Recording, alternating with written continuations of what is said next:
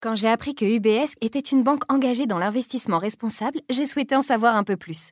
Car investir l'argent que j'ai mis de côté, pourquoi pas Mais à condition que ce soit pour l'environnement, l'éducation ou les énergies renouvelables. Bref, des investissements qui vont dans le sens de mes valeurs. Alors oui, vous allez me dire, toutes les entreprises se mettent à l'investissement responsable maintenant, c'est la mode. C'est vrai, mais UBS, c'est une banque qui s'engage sur ces questions qui rythment notre quotidien depuis les années 50. Grâce à eux, je trouve enfin des réponses optimistes aux enjeux de demain.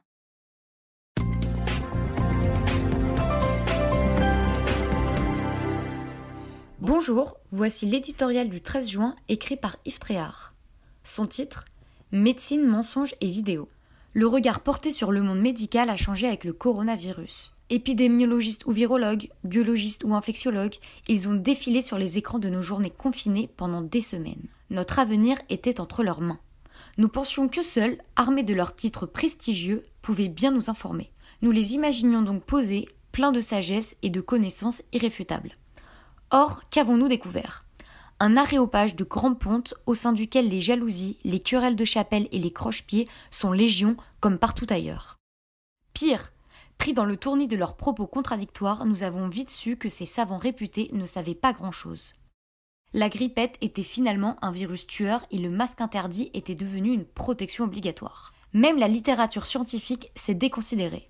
La très honorable revue The Lancet allant jusqu'à publier une étude trafiquée sur l'hydroxychloroquine du professeur Raoult. Au secours, le docteur m'abuse, Molière sort de ce corps. En ces temps de discrédit des élites, le médecin inspire, lui aussi, la défiance. Quelle déception. Médecine, mensonges et vidéos, la caricature est aisée. La réalité est moins simple. Telle la guerre, une chose trop grave pour être confiée à des militaires selon Clémenceau. Une épidémie, doit-elle être la seule affaire des spécialistes? Par ailleurs, il serait dangereux et injuste d'instruire le procès du milieu médical à une époque où, déjà, le progrès est souvent suspect.